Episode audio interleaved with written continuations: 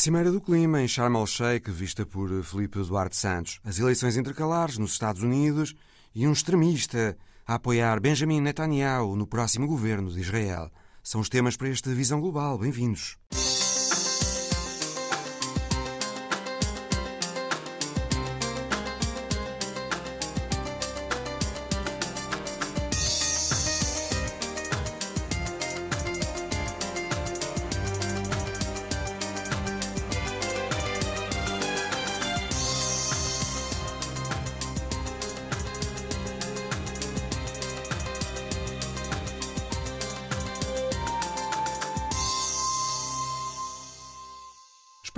Estar reunidos a partir de hoje e nos próximos 12 dias em Sharm el-Sheikh, no Egito, em mais uma Conferência das Nações Unidas sobre Mudanças Climáticas, a COP27. Felipe Duarte Santos, boa tarde. É professor. Hum, catedrático jubilado de Física na Faculdade de Ciências da Universidade de Lisboa, geofísico, especializado em Ciências do Ambiente, em particular em alterações climáticas, coautor, com Francisco Sena Santos, do programa A Escala do Clima, na Antena 1. Professor, uma questão que tem sido muito discutida é se o objetivo de limitar o aquecimento global a um grau e meio não é já impossível de ser atingido. O que lhe parece? Ainda é possível atingi-lo? Bom, uh, parece-me que é, é praticamente impossível neste momento. O mundo, creio que já está 1,2 graus mais quente do que na era pré-industrial, sendo que este aquecimento tem um impacto duradouro. Exatamente. É, é, repare, é, o que acontece é que as emissões de gases com efeito estufa, especialmente o dióxido de carbono, são cumulativas, acumulam-se na atmosfera porque o dióxido de carbono leva muito tempo, chega a séculos para sair da atmosfera, para ser absorvido, se dissolvido nos oceanos, ah, ou absorvido pelas plantas através da fotossíntese. Portanto, estes são os dois sumidores que existem, mas eh, fica muito tempo na atmosfera e, e portanto, temos uh, aqui uma grande inércia neste sistema. É um sistema com uma grande inércia e, e portanto, uh, uh, não ultrapassar 1,5 graus Celsius é, é, é realmente já praticamente impossível um, haveria que haver uma mobilização mundial e, e o mundo está com várias crises, não é? Como sabemos. Continuamos com os países em desenvolvimento a recorrer muito aos combustíveis fósseis, ainda mais no meio uh, da crise energética que se está a viver, não é? Exatamente. A Europa também a construir infraestruturas para a importação de gás natural para substituir os fornecimentos russos, porque não tem alternativas uh, imediatas de energias limpas. Exato. Aquilo Tudo que... isto parece jogar a favor de que a meta de Paris de facto não seja cumprida. É, é, é, bom, e isso tem consequências uh, em todo o mundo, não é? Uh, tem consequências que são mais gravosas nos países menos industrializados. Porquê? Porque, em geral, as suas economias dependem mais da agricultura, que é um dos setores mais afetados. Portanto, ah, as secas ah, naqueles sítios em que normalmente há secas e também hoje em dia em, em sítios que as secas não se notavam estão-se a tornar mais frequentes e sobretudo em África ah, neste momento, a ver na, naquela região um, do nordeste uh, africano chamado Corno de África, que inclui a Etiópia, Somália, a Somália, Eritreia. a Eritreia, exatamente, o Quênia, o Sudão do Sul. Uhum Uh, nesses países há, há, cinco estações de chuvas que esta é a quinta. Portanto, as últimas quatro, e esta está a acontecer o mesmo, que falharam. E, portanto, as pessoas uh, vivem da ajuda internacional, uh, estão em tendas, há, milhões de pessoas a viver, enfim, numa situação em que, se não tiverem ajuda internacional para os alimentar, estão em risco. O que é que correu mal, professor, desde o Acordo de Paris? Que é que as metas não têm sido cumpridas? Bom, isso talvez fosse interessante uh, fazer um, uma, uma súmula muito breve da, da história das COPs. Uh, eh, um, a Convenção Quadro uh, das Nações Unidas para as Alterações Climáticas foi estabelecida em 1992, está a ver, há 30 anos. A Convenção foi, foi adotada no ano de 1994 E a partir daí começaram a ver as tais conferências das partes. A primeira foi em Berlim, a COP1. COP significa Conferência, Conferência das Partes. Das partes, exatamente. As mais célebres foram a COP3, em Kyoto, em 1997, e foi aí que se estabeleceu o Protocolo de Kyoto. Depois veio a COP21, em que se estabeleceu o Acordo de Paris e que estabeleceu os tais 1,5 graus e 2 graus, como uh, aconselhável não ultrapassar estes valores relativamente à temperatura média global pré-industrial e a COP26 em Glasgow, uh, o ano passado, em que se discutiu muito o carvão. Uh, provavelmente algumas pessoas recordam-se de que uh, houve uma grande discussão se era phase out ou phase down o carvão, ou seja, se era terminar o consumo, não é? Ou, uh, ou apenas diminuir o consumo. Diminuir o consumo. Prevaleceu o diminuir o consumo.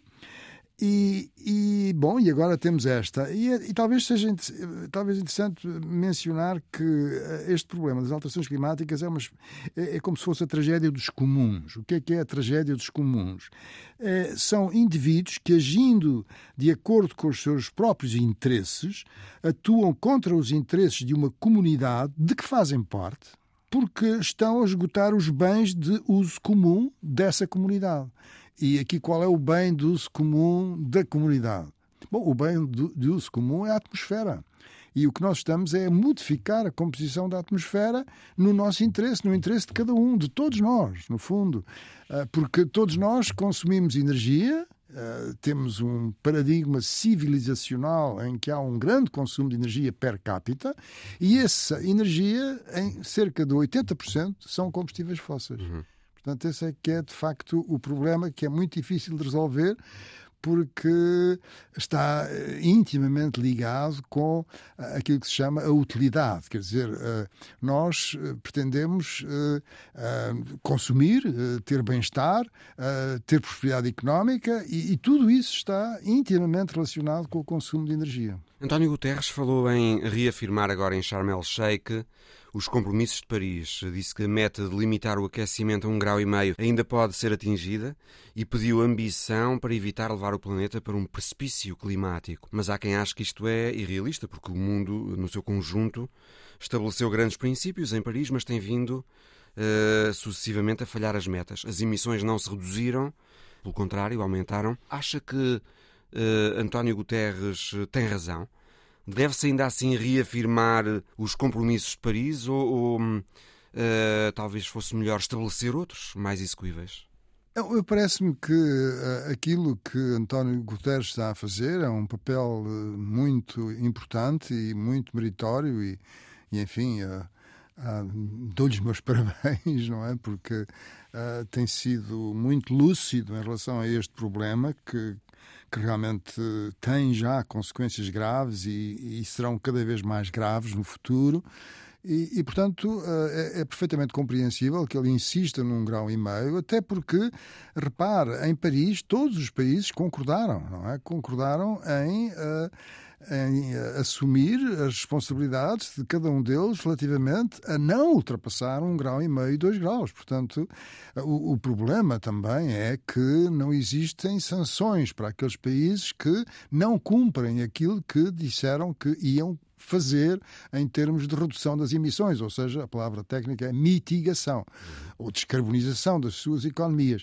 E, e portanto, uh, agora, o que é importante salientar, penso eu, é que com as políticas atuais que os países têm em todo o mundo, em 2030 as emissões vão ser superiores às de 2010. Uh, portanto, está a ver? E, e, isso é completamente incompatível com 1,5 ou 2 graus.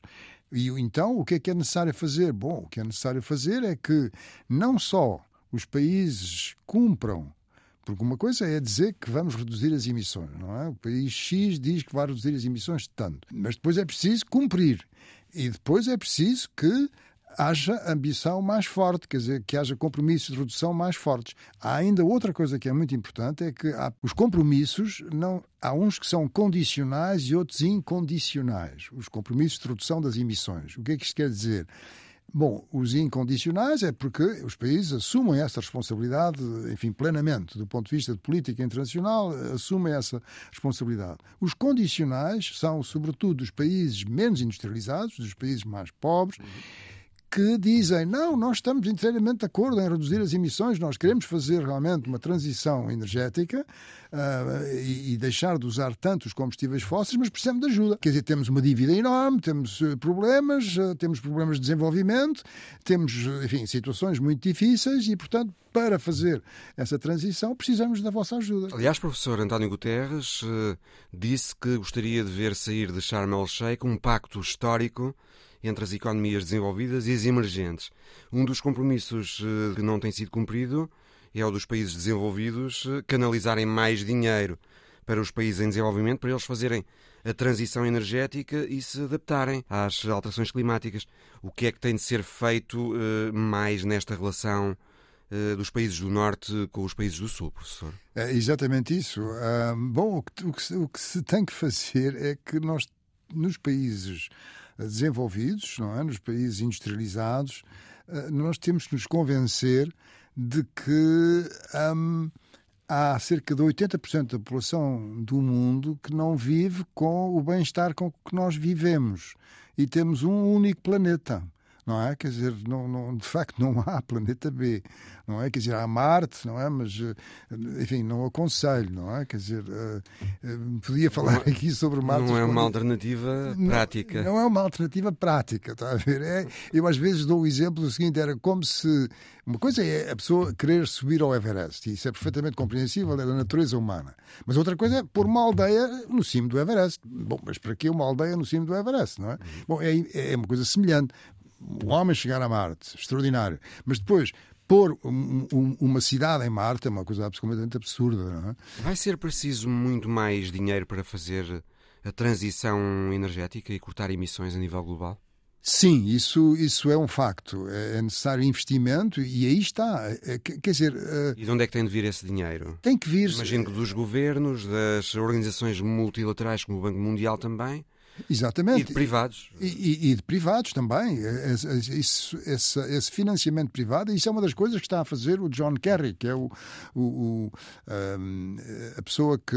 Na administração americana tem. Que, que a administração americana louro, digamos. delegou para este eh, assunto e ele tem viajado por todo o mundo, precisamente uh, na procura de, de fundos privados para conseguir esta, esta descarbonização. Portanto, sem uma ajuda maior uh, de, dos, dos, nossos países, aos países uh, mais pobres, aos países que têm mais dificuldades em fazer a transição e, sobretudo, em adaptar-se, não é? Adaptar-se às alterações climáticas, uh, as coisas são bastante complicadas, porque em, na, na, conferência de, de Copenhaga um, estabeleceu-se um, um acordo eh, que era de que foi a COP 15 em 2009 estabeleceu-se um acordo de que a partir de 2020 eh, esses países eh, mais industrializados financiariam um valor de 100 mil milhões de dólares para ajudar a adaptação, no fundo, a, minimizar os efeitos adversos das alterações climáticas nos países uh, não industrializados, portanto, a, criar resiliência e também a fazer a transição energética. Bom, e esse valor nunca foi atingido, nem em 2020, nem em 2021, e este ano também não vai ser atingido. Se não se fizer eh, nada, eh, haverá mais tragédias, mais insegurança alimentar mais refugiados? E, exatamente, quer dizer, é inevitável, é, é, é, tristemente inevitável. Os efeitos catastróficos do aquecimento global têm sido amplamente apontados. Ilhas rasas do Pacífico que podem desaparecer, maior frequência de desastres naturais e os consequentes danos disso, não é? Vítimas mortais, danos económicos.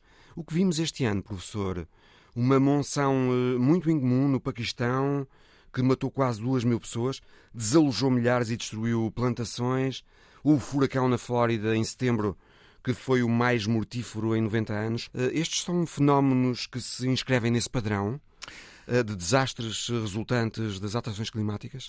Sim, uh, repare, todos esses fenómenos são fenómenos que são naturais uh, no nosso, enfim, na Terra, não é? Uhum. Os, os, furacões, as secas, as, as, inundações, tudo isso é, é, é natural. Agora, o que está a acontecer é que a atmosfera está zangada, se quisermos, está muito mais violenta.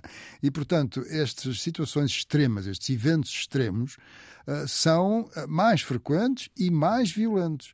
Portanto, quando a monção foi um aumento da precipitação, a monção eh, no Paquistão, uhum teve um aumento da precipitação, enfim, que, que, que, surpreendeu as pessoas que estudam estes assuntos e um terço do país ficou debaixo d'água, é? ficou debaixo d'água.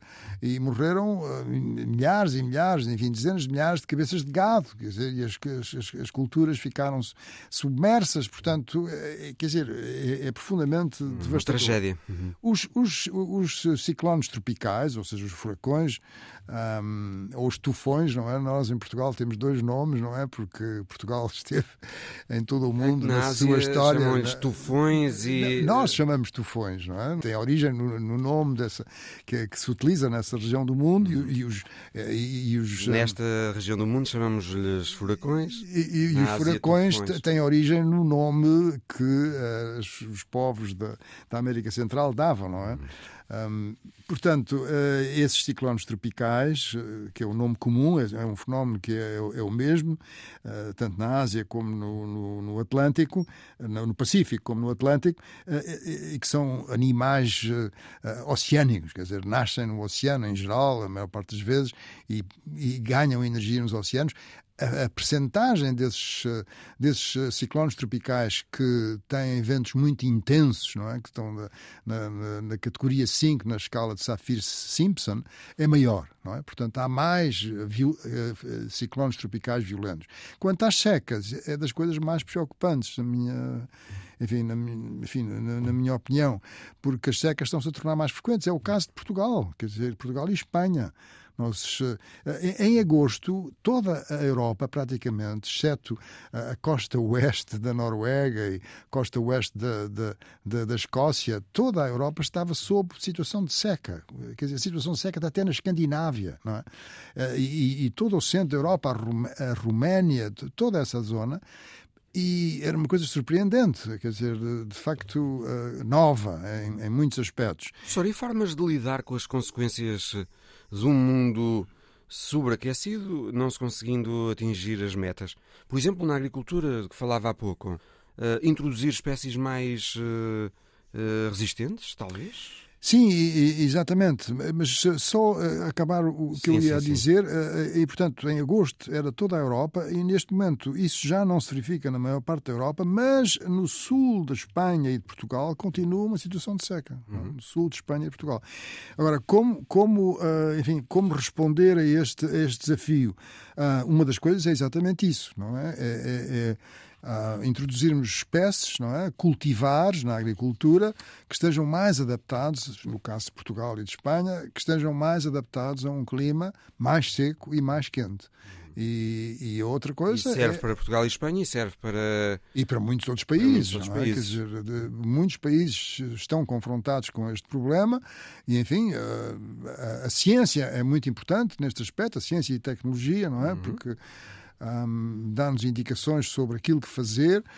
E tudo isto relativo à questão das secas, evidentemente, eh, é, é, é, a questão da água, não é? A questão de, de, de sermos eficientes no uso da água. Eh, e, e, em todos os usos da água, não é, não é apenas o uso da água na, na distribuição, não é? A, a nível urbano da água, um, sem haver perdas ou uh, diminuindo as perdas, e em Portugal há exemplos de, uh, de municípios que de facto têm perdas muito baixas, da ordem de 8%, que é, que é, que é muito Tem bom. Tem conseguido é? evitar o desperdício. Exato, mas a média, a média ainda está em 30% ou mais de 30%. Está a ver? Havia, havia um, um plano de, para melhorar a eficiência do uso da água eh, mas, eh, enfim, eh, isso não. Não, não, não, tanto quanto eu saiba, não foi, não foi avaliado, não é? E, e portanto, é, é, é um desafio que, que Portugal tem. E, e, portanto, também é muito importante uh, a maior eficiência do uso da água na agricultura. E outro aspecto é criarmos novas disponibilidades de água, novas disponibilidades de água, ou seja, um, reciclar a água, uh, utilizarmos as águas urbanas tratadas, devidamente tratadas, para vários tipos de consumo que podem até ir ao consumo humano, não é? Depende do tratamento e temos que ter confiança na ciência e na tecnologia quando se fazem essas coisas. E a outra é, em certas condições, junto da costa, eh, junto das, zonas, nas zonas costeiras, hum, a, a, desalinização, não é? Que, é que, que, que, que por exemplo, temos em Porto Santo. Da, é? das águas do mar. Exatamente. Falou da ciência e da tecnologia. Como é que a ciência e a tecnologia podem ajudar por exemplo, tecnologias para absorver o carbono do ar, uh, de que se tem falado muito. O a geoengenharia solar, desta fala-se menos, mas também se fala alguma coisa da geoengenharia solar para bloquear os raios solares que chegam à Terra. São possibilidades realistas, professor? O que é que lhe parece? Bom, isso aí assim dava para uma conversa longa. Outro programa. uh, para outro programa. Uh, realmente, uh, o, o, fazer a captura do CO2 diretamente da atmosfera um, é uma coisa que já se sabe fazer um, por métodos químicos, essencialmente, mas depois uh, isso tem um custo, não é? Tem um custo e nós ficamos com o CO2, bom, e o que é que, o que, é que, que paga é que esta, esta atividade, não é? Portanto, temos que dar um uso ao CO2, está a ver? E isso é uma tecnologia que vai ser imprescindível para Uh, enfim, para não ultrapassarmos 2 graus, uh, isso é, vai ser imprescindível. Mas repare que depois o que acontece é que essa tecnologia pode ser uma desculpa para as, para os interesses dos combustíveis fósseis, em particular do petróleo e do gás natural, para continuarem a fazer a exploração de combustíveis fósseis. E, e, portanto, eh, a, a, manter a nossa dependência, no fundo, nos combustíveis fósseis. Estou-me a fazer entender. Uhum. Uh, quanto à, à geoengenharia da gestão da radiação solar, é, é, realmente um assunto muito controverso. Tenho, tenho escrito sobre isso e no meu último livro um, tenho uh, dois capítulos so sobre esse tema. E agora recorde-nos o título do livro. Como? O, o título do livro está em, em inglês, chama-se Time, Progress, Growth and Technology. Um, how uh, the Earth and humans, or how humans and the earth are responding. Os ouvintes que eventualmente estejam interessados, sim. Eh, e é, foi publicado uh, este ano na Springer, na, na, editora Springer, que é uma editora enfim, internacional hoje em dia. E então é um assunto controverso esse? É, é um assunto controverso porque. O da, da geoengenharia solar. Exatamente, é um assunto controverso porque a ideia fundamental é a seguinte: a humanidade está a interferir com o sistema climático. Como? Está a interferir emitindo para a atmosfera grandes quantidades de gases com efeito de estufa. E então, para resolver o problema que daí decorre, a humanidade fará uma segunda intervenção que anula parte das consequências da primeira intervenção. E, portanto, temos duas intervenções artificiais não é? sobre a atmosfera, sem saber ao certo quais são as, os efeitos colaterais eh, da segunda.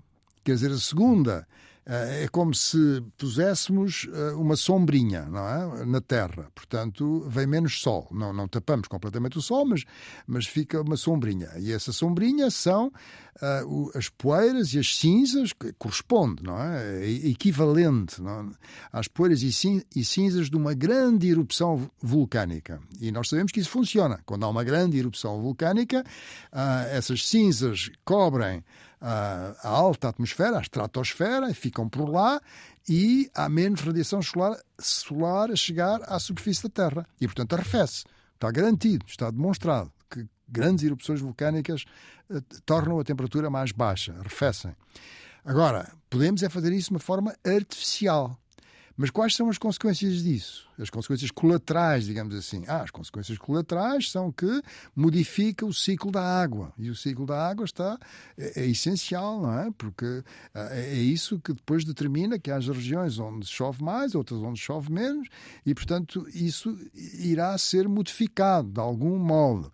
E, portanto, é extremamente perigoso, não é? Nós estamos a fazer esta segunda intervenção com o objetivo, no fundo, de garantir que continuamos a consumir combustíveis fósseis indefinidamente. E, portanto, enfim, eh, aquilo que se deve fazer é mudarmos de paradigma energético, deixarmos de, de, de, de, consumir combustíveis fósseis e passarmos para energias que sejam descarbonizadas. E, e, portanto, é, é isto essencialmente. De facto, se cumprir eh, nos próximos quatro anos aquilo que Lula da Silva disse que pretende fazer no Brasil, que é desmatamento zero isso será um contributo importante para limitar o aquecimento global? Muito importante, muito importante. Estamos a falar da Amazónia. Exatamente, muito importante, porque uh, há, há, três grandes regiões no mundo onde ainda temos uh, florestas tropicais úmidas, uh, grandes extensões de florestas tropicais úmidas, que é a Amazónia, que é a bacia do Congo, essencialmente, e depois que é a região da, da Indonésia. E todas elas estão a ser afetadas. A região da Indonésia está a ser afetada por causa das plantações de óleo de palma, quer dizer, destroem-se florestas atrás florestas para plantar uh, árvores não é, que produzem o óleo de palma que nós utilizamos em todos os. Enfim, é, será difícil encontrar uma casa de um, de um português ou de um europeu, enfim, em que não haja uh, produtos que, que resultem do, do tal óleo de palma. Bom, e isso é, é o caso de, de, de, do Sueste Asiático, depois temos em, em África o, o, Congo e depois temos a Amazónia. E a Amazónia, de facto, o, o perigo na Amazónia é que com o aumento da temperatura da ordem de 2 graus, uh, 2 graus Celsius, e com o desmatamento, com o ritmo do desmatamento, torna-se uma savana, dá-se a savanização da, da Amazónia. E, portanto, uh, e, isso é uma transformação muito significativa e, enfim, com muitas consequências nefastas. Professor Felipe Duarte Santos, muito obrigado. Obrigado, é um prazer. Joe Biden governa hoje os Estados Unidos com uma maioria de apoio no Congresso muito curta, o Senado está dividido, 50-50, e os democratas têm vantagem por causa do voto de qualidade da vice-presidente Kamala Harris. Na Câmara, os democratas têm apenas mais oito deputados do que os republicanos. Essa configuração vai mudar na próxima terça-feira. Os americanos votam em intercalares para eleger todos os representantes na Câmara, 435, e um terço dos senadores. O que se perspectiva, de acordo com os inquéritos de opinião, é uma corrida para o Senado muito apertada. É muito difícil dizer quem ficará a controlar o Senado depois de terça-feira e os republicanos podem recuperar a maioria na Câmara de Representantes. Ana Isabel Xavier, professora do Departamento de Relações Internacionais da Universidade Autónoma de Lisboa, boa tarde. Eh, na terça-feira estarão em jogo as condições em que Joe Biden vai poder exercer o que lhe falta do mandato nos próximos dois anos. É verdade, uh, Mário Rui Cardoso. Na próxima terça-feira vamos perceber uh, quais são as condições de governabilidade de Joe Biden até às eleições de 2024 e vamos, sobretudo, perceber uh, qual é que é o controle dos governos dos Estados, porque, na realidade, o mais importante destas intercalares, para além, obviamente, do equilíbrio de poder nas duas câmaras, é a eleição estatal dos governadores. Muitas vezes é um ponto de partida também para a presidência. Aconteceu com Carter, com Reagan, com Clinton, com Bush e há nomes aí muito sonantes de alguns Estados que poderão vir a ser eleitos e poderão vir a ser presidenciáveis, sobretudo do lado dos republicanos, nas próximas eleições. Vão ser eleitos 36 dos 50 governadores dos Estados do país. Uma eleição que pode ser eh, particularmente interessante será talvez eh, da Flórida, onde Ron DeSantis, que apesar de ter feito uma gestão da pandemia em contracorrente, parece que irá ser reeleito muito confortavelmente. Reeleito de forma muito confortável e também é a prova de que estas eleições serão não só um teste eh, ao próprio presidente Joe Biden, mas sobretudo um teste também àquilo que é a herança eh, de Donald Trump ainda nos republicanos.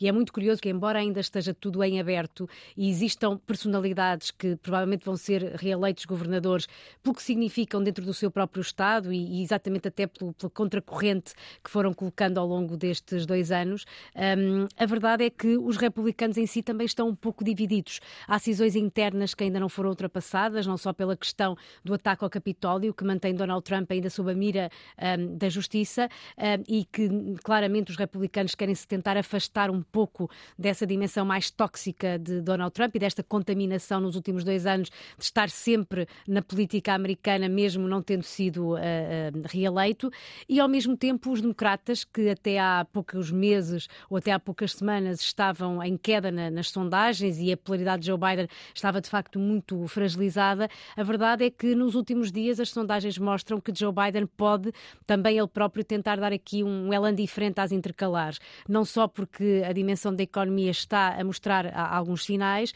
mas também porque Joe Biden tem estado uh, de forma pessoal muito uh, nas campanhas, nomeadamente no que diz respeito ao direito ao aborto, que foi das grandes questões uh, mais polémicas também em relação a Donald Trump e em relação à relação com alguns estados em específico, onde foi dada autonomia também em relação a essa matéria. E, portanto, a dimensão do aborto, por um lado, e por outra, a dimensão da economia, poderá trazer aqui algum capital político aos candidatos que são apoiados por Joe Biden e que, aliás, também nas últimas horas tem feito uma campanha muito grande, não só para os americanos votarem, mas, sobretudo, para votarem contando que está em causa a democracia e a, a própria sobrevivência do sistema político americano. Ele disse muitas vezes que a democracia não está assegurada. Se os democratas eh, não conseguirem manter o controlo do Congresso, o que é que muda?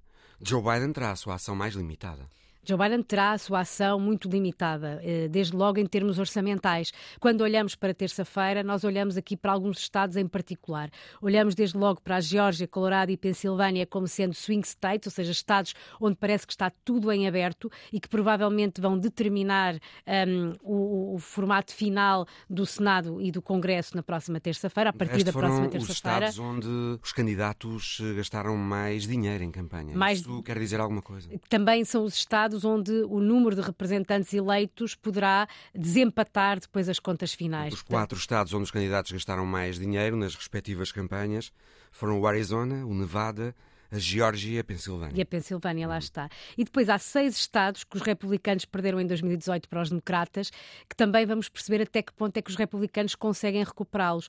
São eles o Kansas, Maine, Michigan, Nevada, Novo México e Wisconsin. Portanto, na realidade, nós a partir de terça-feira vamos ter que olhar para estado a estado, onde vão existir efetivamente eleições. Vamos ter que olhar para estes casos particulares também de governadores reeleitos ou não e que análise é que podemos eh, fazer ou em contraciclo com Donald Trump ou em dinâmicas muito locais eh, e estatais, como até prenúncio do que poderá ser o posicionamento republicano para as presidenciais. E depois vamos tentar ter uma análise mais global, que é perceber o que é que os resultados podem querer evidenciar para uh, os democratas nas eleições presidenciais. Uh, e, portanto, claramente que Joe Biden tem que mostrar internamente que até às presidenciais os democratas têm que continuar a ter condições de governabilidade, porque se forem paralisados na maioria das, das políticas que pretendem, depois as condições de uma reeleição ou de uma, ou de uma nova vitória democrata nas presidenciais de 2024 serão muito mais reduzidas. Mesmo que os democratas percam o controle do Congresso, Joe Biden continuará a ter uh,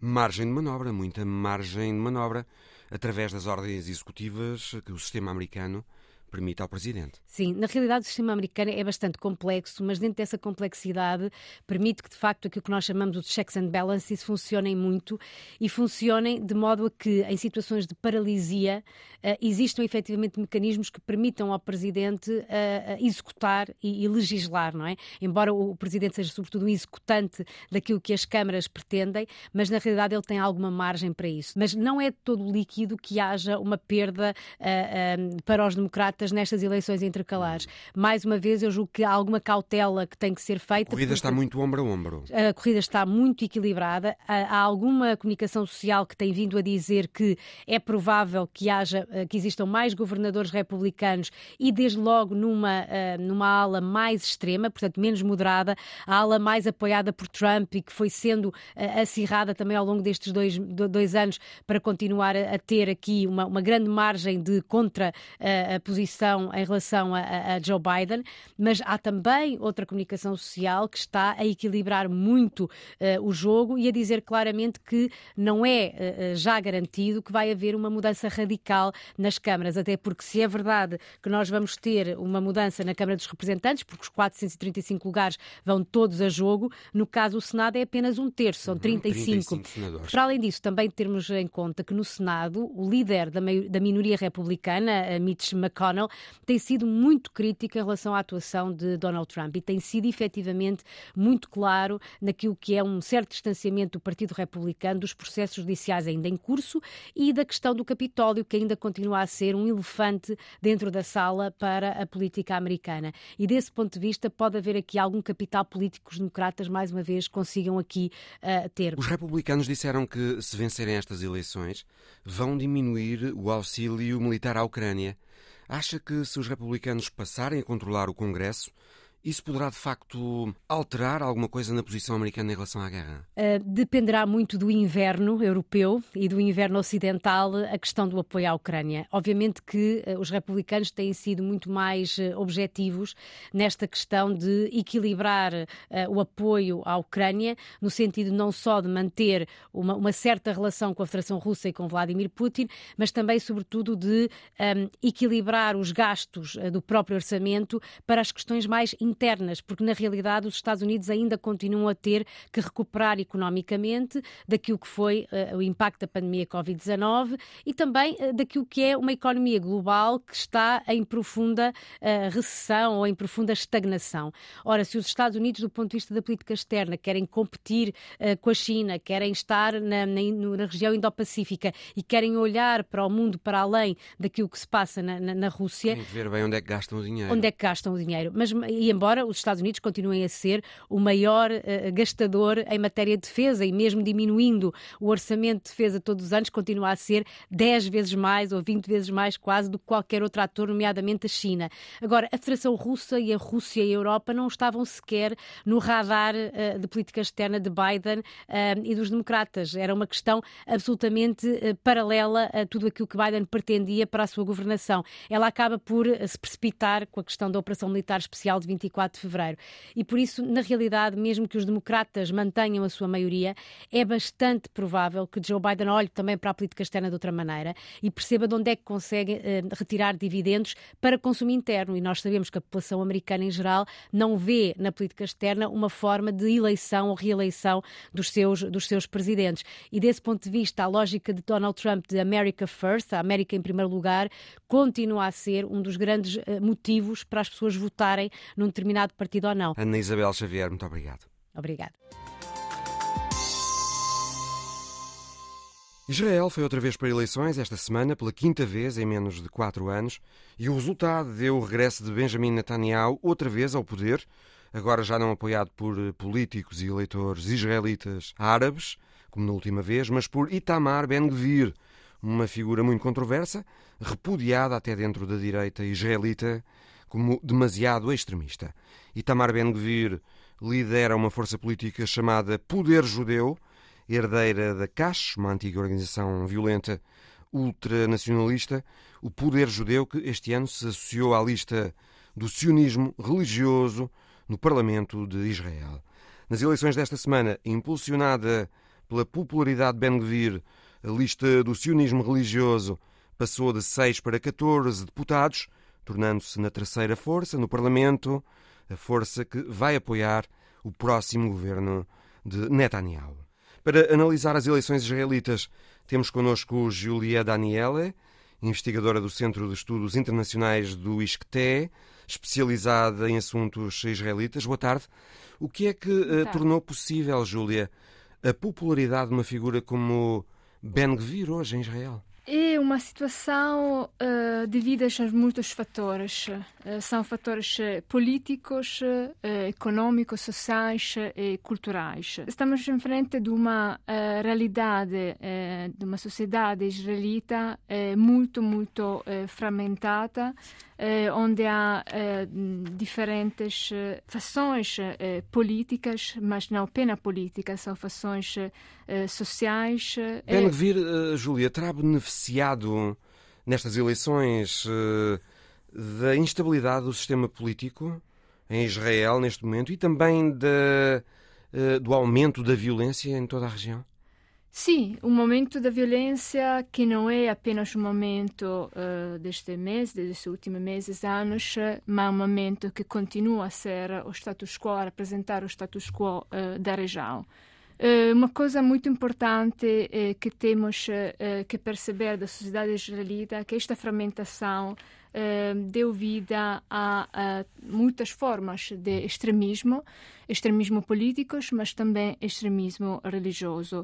E eh, nestas eleições eh, é muito claro como o fator Aredi, então os judeus eh, ultra-ortodoxos. Os Aredis. Exatamente. Uhum.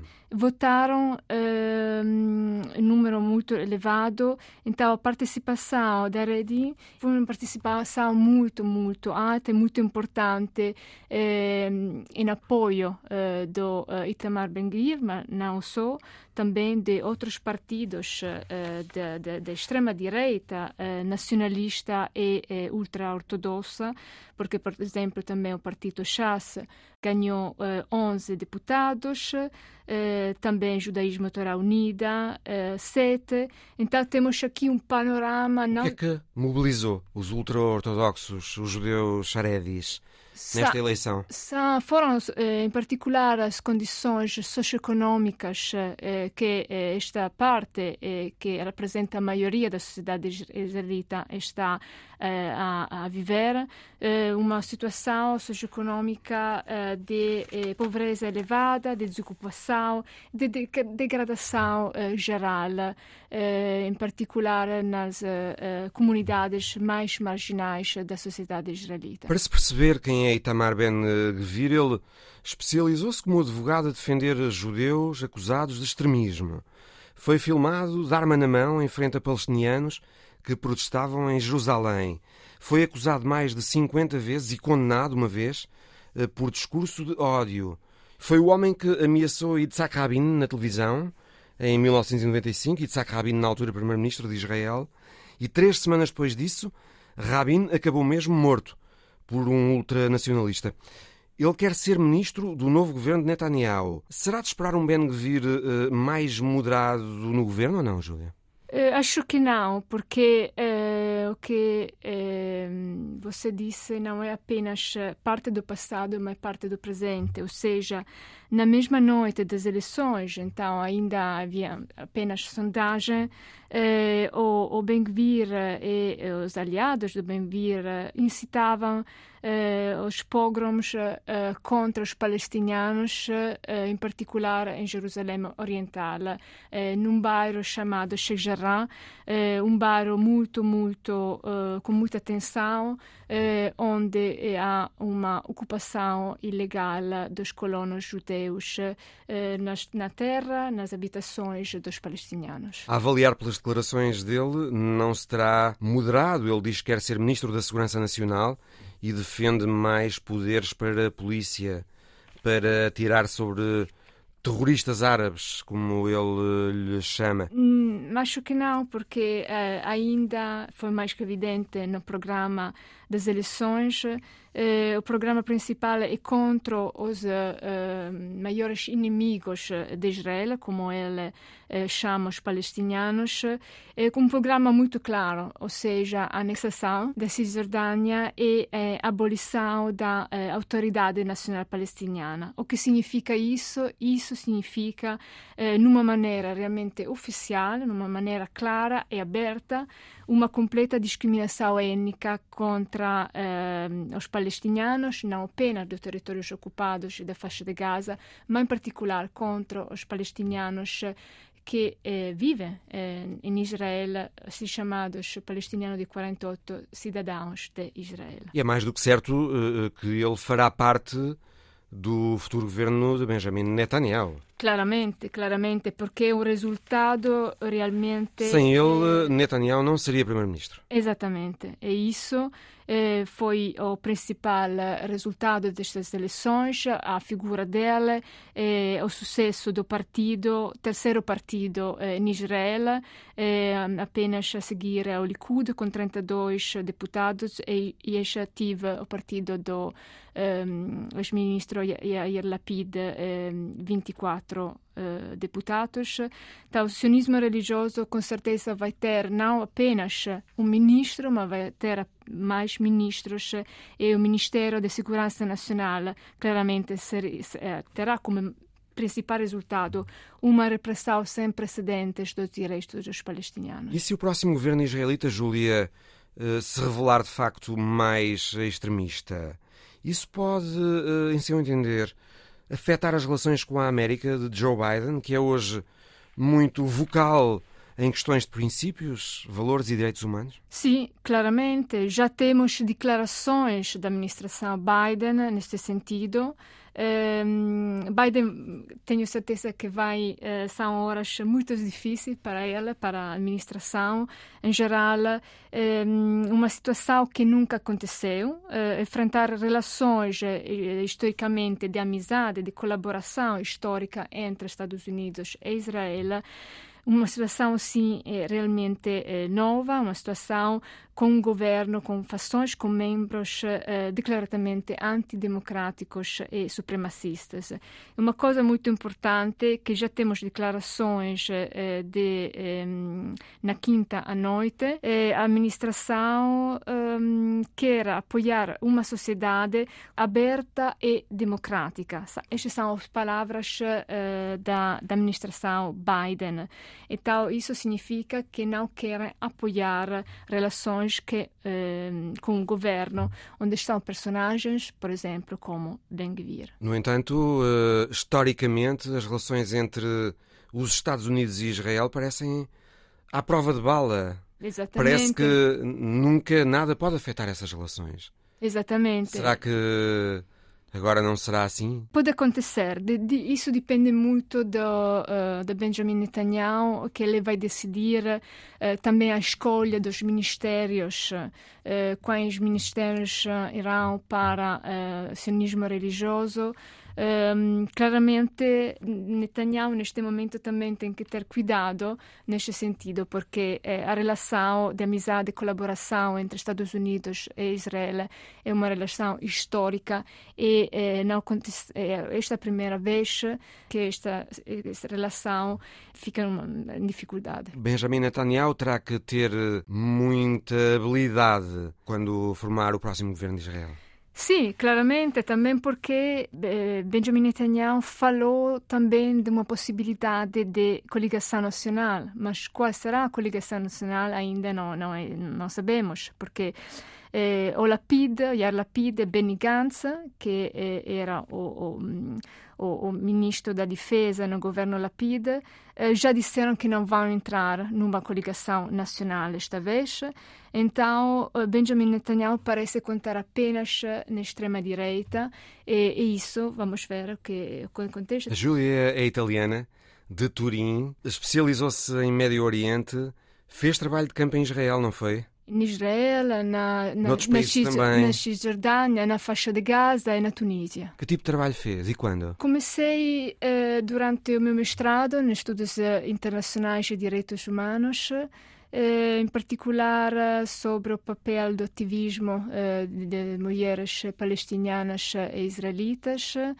E, e, depois continuei durante o meu doutoramento uh, na Scuola Superiore Sant'Anna in Italia e, na Universidade de Exeter no Reino Unido e agora trabalho mais sobre um, movimentos sociais uh, das comunidades mais marginais dentro de Israel, em particular uh, sobre uh, o papel político do ativismo do Mizrahi, que são judeus de origem dos países árabes muçulmanos e dos refugiados africanos não judeus, particularmente provenientes da Eritreia e Sul-Sudão, e também dos palestinianos cidadãos de Israel. Começou a fazer trabalho de campo na região quando? Em 2005, durante o mestrado em Estudos Internacionais. Em 2005 e continua? E continuo, sim. Júlia Daniela, muito obrigado. Obrigada. A história da semana de Alice Vilaça chega-nos do Paraguai. Oito estádios, oito campeões, um sonho Qatar 2022. Bueno, esta pelota será la obra central de, de, una exhibición que voy a hacer en Qatar. Será en el centro de toda la exhibición. Lili Cantero tem 29 anos, é paraguaia está a preparar uma exposição original que será exibida em Doha, no Qatar, durante o Mundial. Voy a estar en Qatar exhibiendo con todo el equipo de la Embajada de Paraguay en Qatar, que fueron los que gestionaron. El lugar donde va a exhibir se llama Qatar Cultural Village, que es uno de los centros culturales más grandes del mundo. Para a artista paraguaia, é um sonho tornado realidade o culminar de tres años de trabajo. Sí, la verdad que sí, es un sueño porque vengo trabajando en esta exhibición ya hace más de tres años más o menos. Para o Qatar, Cantero pintou oito bolas, em homenagem aos países que ergueram o troféu ao longo da história da competição. Num total de 25 peças, para o Qatar seguem também chuteiras que reproduzem os estádios que recebem os jogos do Mundial. Assim mesmo, vou levar eh, botines, pelotas e eh, lienzos e um conjunto de elementos 3D também, então para que complemente. Lili confessa que sempre gostou de futebol. Bueno, de hecho, siempre me gustó el fútbol. Eh, me acuerdo que de chica mi abuelo escuchaba mucho los partidos de Olimpia radio. ¿verdad? E quando juntou as duas paixões, o futebol e a pintura, tocou as estrelas. Y esto me llevó a, a, pintar para grandes estrellas del fútbol, para vivir eventos increíbles. Uma dessas estrelas, Lionel Messi. Lili enviou-lhe umas chuteiras com pinturas do jogador argentino e da família. Y preparó un diseño inspirado en su carrera, en su trayectoria y también en su, en su vida personal, en sus inicios, para que él se pueda sentir conectado justamente con ese diseño. E Lili confessa que foi tanto o que conseguiu depois de ter enviado aquelas chuteiras para Barcelona, uma oferta que lhe mudou a vida. Entonces se me abrieron muchísimas puertas, pude hacer exhibiciones de arte, recorrí muchísimos países también gracias al arte, estuve, eh, mi arte estuvo presente en varios eventos, también estuve trabajando con FIFA, con Mebol y yo creo que todo eso se dio eh, gracias a aquella pequeña acción que había hecho en aquel momento. Lili vai estar no Qatar de 18 a 29 de novembro com a exposição Oito Estádios, Oito Campeões, Um Sonho Qatar 2022. Um sonho tornado realidade, mas leva na mala un sueño por cumplir. Uno de mis grandes sueños sería poder pintar para Cristiano Ronaldo antes de que se retire, así que... Quem sabe, Lili Cantero não se cruza em Doha com o português Cristiano Ronaldo. O Visão Global volta para a semana. Até lá!